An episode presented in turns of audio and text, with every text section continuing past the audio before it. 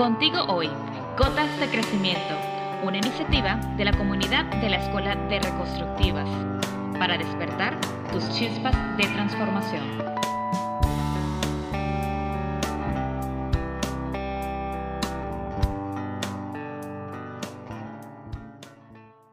Estamos felices de iniciar un día como hoy, 14 de febrero. En el episodio de hoy estaremos conversando acerca del amor y la pareja.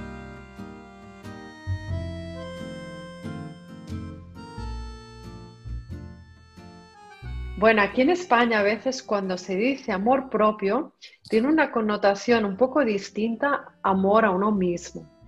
Amor, amor propio es como que uno se defiende a uno mismo, pero, pero yo creo que esto no se trata de si te defiendes, es que te cuidas como cuidarías a la persona que más amas, ¿no? Por eso me gusta más la expresión de amor a, amor a ti mismo que amor propio. Y en Latinoamérica, eh, se entiende perfectamente amor propio como ese amor que nos damos a nosotros mismos. O sea, lo mismo, ese amor que tú defines como ese amor a, sí mismo, ese cuidado a uno mismo. Así lo entendimos cuando hablamos de amor propio. Y a la final todo tiene que ver con esas programaciones. Lo que entendemos del amor es lo que nos ha tocado vivir de los 0 a los 6 años. Y esa es la manera como creemos que es el amor. Y, y, es una palabra con la que nos identificamos una emoción. Pero ¿acaso la hemos experimentado? Es la pregunta. No sabemos si la hemos experimentado o no, porque ¿quién nos dice cuál es la verdadera definición del amor? Porque yo puedo preguntarle a cada una de nosotras la definición y es posible que no tengamos la misma definición. Y muchas veces lo que nos cuentan que es el amor en ese programa que, que decía Mimi, en esas programaciones, lo que nos explican que es el amor realmente puede ser otra cosa, porque muchas veces el amor se confunde con el apego, con la dependencia, el no poder vivir sin el otro. Y yo creo que el amor más profundo que se le puede dar al otro es, es que esa persona se realice y sea lo mejor que puede ser. Y a veces si eso quiere decir que tiene que estar en otro lugar, si el amor de verdad deja libre, no esclaviza a nadie. Entonces, eh, en esas programaciones tenemos muchas ideas incorrectas que nos hacen que acabemos sacrificándonos por lo que creemos que es el amor, entre comillas, ¿no? El olvidarme de mí para complacer al otro que eso no puede ser nunca amor, porque si yo no me amo a mí, ¿cómo voy a, cómo voy a ofrecerle eso a nadie? ¿no? Tiene que empezar por uno mismo. Y, creo que el apego es un gran tema que trabajar y que comprender. Sí, cuando tú hablabas de las programaciones me vino a la mente y lo después lo dijiste, lo que es la palabra sacrificio, ¿no? Eh, muchas veces hemos crecido en esas programaciones pensando que el amor implica un sacrificio. No, o sea, cada quien de acuerdo a su cultura, de acuerdo a su educación, su familia, lo que le tocó vivir, va a entender qué es lo que cree que es el amor. Y, y en esas programaciones, pues también nuestro niño, quien tuvo que cederse y sacrificarse para eh, lograr el alimento, entiende que el amor probablemente siempre sea cederse y sacrificarse por los demás, ¿no? Olvidándose de sí mismo. Me encanta eso que dices, Eva, que el amor solo puede sentirse cuando se siente hacia uno mismo. Y yo creo que ese es el gran reto del ser humano, abrazarse y mirarse al espejo eh, sintiendo que esta vida es sagrada, ¿no? Y, teniéndose mucha compasión, aceptando con todo, con luces y sombras, lo que somos, que muchas veces queremos vender un estuche o, la misma sociedad o estas mismas programaciones nos invitan a que vendamos y a que compremos las cosas por el estuche y no verdaderamente por lo que somos. Bueno, acá, acá en México hay un dicho que, dicen las abuelas o las madres, eh, que es primero mis dientes y después mis parientes. Entonces, yo resumiría un poco lo que están hablando con eso, ¿no? O sea, yo no puedo eh, darle al otro de lo que yo carezco, ¿no? Acá en México es un poco como, primero me doy a mí, ¿no? aquí se refieren un poco a, los alimentos, ¿no? O sea, primero como yo, por eso mis dientes, ¿no? Este, y después daré a los demás, ¿no? entonces es mucho de las madres acá de, bueno, yo me siento primero como yo, ¿no? Y después les comparto la comida al resto de la familia, ¿no? Y esto aplica mucho a la pareja, porque si yo no tengo em, eh, lleno mi corazón de, este amor a mí misma o amor propio, ¿no? Eh, ¿Cómo voy a dar a, una pareja en particular algo que yo no tengo? Entonces voy a salir hambrienta de ese, de que me den ese amor porque yo de acá adentro estoy vacía, pero si yo estoy llena, ¿no? Eh, entonces voy a salir de otra manera a mirar al otro como es, ¿no? Porque Mimi decías, bueno, el verdadero amor eh, sí es, desde, desde, lo que yo he visto, el eh, aceptar al otro tal como es, si yo estoy en esa ilusión de va a estar conmigo y va a cambiar o nos vamos a casar y va a ser diferente o ya que pase un tiempo esto va a cambiar, no es real, no, no es algo, no es un amor adulto, diríamos, ¿no? O sea, es un, amor infantil en donde creo que por mí el otro va a modificar algo y eso no es así. Entonces, bueno, yo lo, se los compartiría un poco así, ¿no? En cuanto a que debe de haber también un equilibrio entre entre lo que yo voy a dar y lo que recibo. Y esto también es muy importante en, la pareja, porque si no, no es un amor adulto, se queda en un amor eh, de, niños, ¿no? O de la infancia, en donde el niño solo dice, bueno, me dieron una paleta, está bien, y, recibo esa primer, este primer impulso de, em, placer, ¿no? me como la paleta y está bien pero cuando soy adulto, entonces yo recibo y entonces yo quiero dar también. Y en esa medida el otro tiene fuerza porque me da y entonces se hace ese intercambio que hace que como pareja sigamos siendo pareja por mucho tiempo o por el tiempo que, toque, si yo veo este equilibrio y este equilibrio es constante. A mí me ha gustado mucho eso que decías, Jessica, del equilibrio, porque desde, la, desde el punto de vista del niño, el niño tiene muchos vacíos emocionales, muchos vacíos, da igual la familia, unas familias más, unas menos, pero ¿qué niño no tiene vacíos emocionales? Porque de niños no podemos expresar lo que queremos y para las madres lo más importante es que sus hijos coman, estén sanos, no es, no es su, su estado emocional. Entonces salimos a buscar pareja con esos vacíos y queremos que venga alguien y nos lo llene. Y eso es como un pozo que nunca se va a llenar, porque si está vacío, da igual quién venga, nunca se va a llenar.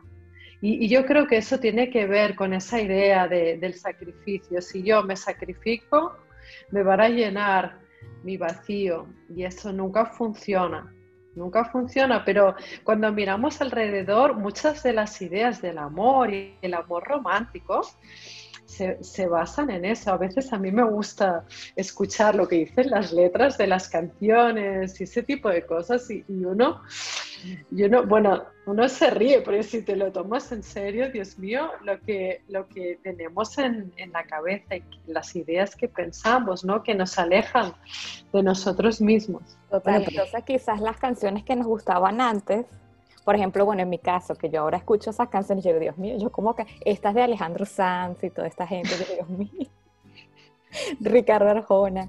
Y ahora digo, no, o sea, no, eso no es el amor. Claro, pero esas canciones no se alejan mucho de lo que es la realidad. Exacto, total, total. De ahí vienen.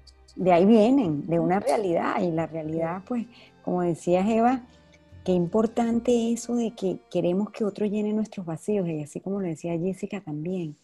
Nadie va a poder satisfacer ese vacío tan grande. Y yo creo que es porque en eso que hablábamos del niño en su supervivencia, también las cosas no se dieron como el niño quería que se dieran, porque por más que la madre haya querido o entendido que estaba supliendo esas necesidades emocionales del niño, a lo mejor no lo hacía en el momento en que el niño lo estaba esperando o como el niño lo estaba esperando. Y por eso siempre se crean esos vacíos. Y además recordando que también la madre está educando y enseñando y dando el amor también a través de sus propias heridas y sus propios vacíos. Entonces sí es todo como una vuelta que lo que nos invita es a siempre a voltear los ojos hacia adentro, a no esperar nada de allá afuera. porque no va a venir nada hasta que nosotros mismos no trabajemos con nosotros mismos. Es decir, que nosotros somos nuestros propios alfareros. Y ahí tenemos que estar dándole con el barro para darle forma a, a, eso que queremos formar dentro de nosotros. La gente dice, no, es que quiero buscar a mi media naranja. No, nadie te va a completar. Sea, ya somos seres completos y qué lindo lo que tú decías, Eva, y bueno, Lorena también, que qué lindo cuando estamos tan completos que ahora te puedo dar un poquito de mi jugo, ¿no? Sí, siguiendo lo que decías, Mimi, cuando, cuando hay esa falta de, de estar completo, da igual estar solo que en pareja, que sin pareja da lo mismo. El que, el que no tiene pareja cree que cuando tenga pareja todo se va a arreglar. El que tiene pareja le ve todos los efectos a la pareja, porque todas las cosas que son buenas cuando uno se enamora, claro, son las cosas que igual nos completan, pero que luego nos molestan, ¿no? Entonces, nunca puede nunca puede venir de ese lugar, tiene que ser de tomar al otro tal como es. Y yo creo que eso viene de también tomarse uno tal como es, que a veces es muy difícil, ¿no? Tú lo decías, Mimi, antes de, de mirarse al espejo con la luz y con la sombra. Y si no tenemos esa compasión con nosotros mismos, es difícil que la podamos extender a los otros.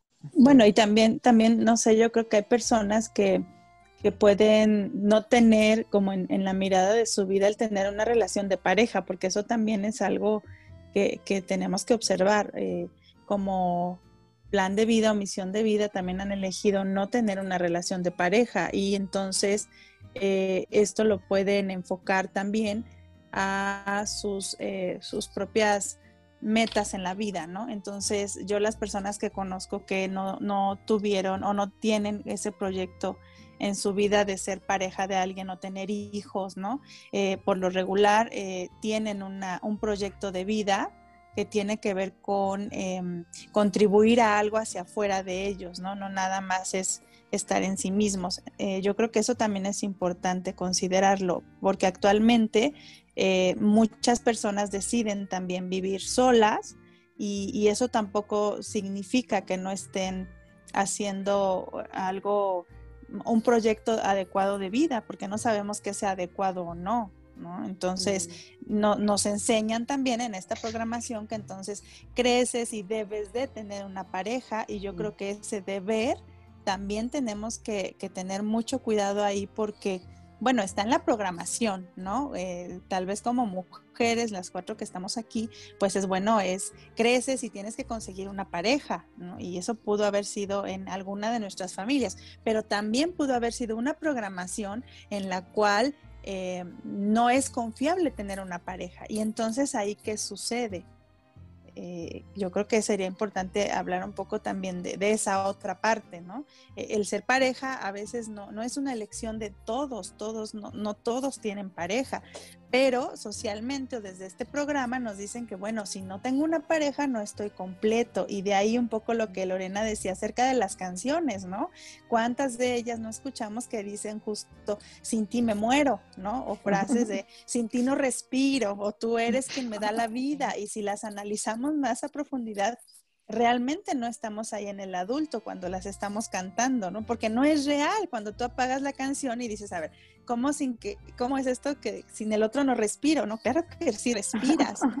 Entonces, eh, tiene mucho que ver con la programación y también con el hecho de quien elige no tener pareja tiene también otro sentido en la vida y también pues, es posible que mucho de la energía o del tiempo que tienen en la vida tiene que ver con eh, esta contribución a los otros, o un servicio a los otros, o un proyecto de vida personal, eh, como tal vez como eh, profesionistas, ¿no? O, en contribución a algo de la familia.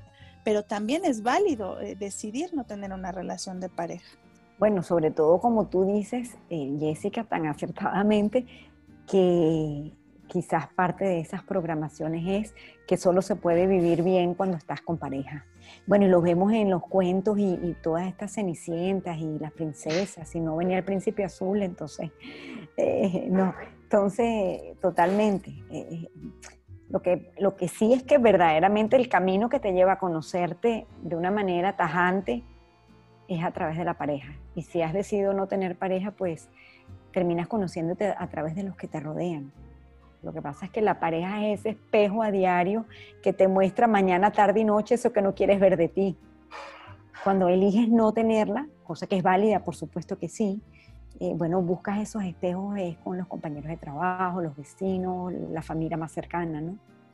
Pero es un camino muy interesante. Yo creo que cuando eliges tener pareja, el camino de conocerte a través de la pareja, ojo, y aquí no quiero decir que te olvidas del otro, sino que es mucho más fácil ver los defectos que tiene el otro que los que tienes tú, ¿no? Como dicen por allí, que es más fácil ver la paja en el ojo ajeno, ¿no? Como quiera que sea, y siempre digo, el, el mayor reto que tenemos es mirar hacia adentro mm. y abrazarnos internamente. Ya después, como dices eh, tú, Jessica, es una elección si ese tesoro que tienes em, te gusta compartirlo o si quieres vivirlo para ti. Bueno, pero mucho de lo que decimos yo creo que se basa en la confianza. Y la confianza, bueno, eh, tiene estas dos perspectivas, ¿no? La capacidad de confiar en, mí mismo, ¿no? Y la capacidad que, tengo yo de eh, confiar en el otro. Entonces, pues regresamos al punto inicial, ¿no? De, de que tanto confío en mí y entonces así se puede ver reflejado la confianza que yo tengo en el otro o hacia afuera con, mis, con el resto de mis relaciones, no únicamente con la pareja. Bueno, creo que parte de lo que hemos hablado todas es definitivamente la relación más importante que tenemos es la que tenemos con nosotras mismas y nosotros mismos. Y como nos tratamos nosotros, nos van a tratar los demás. Mm. Yo creo que el kit del asunto está allí.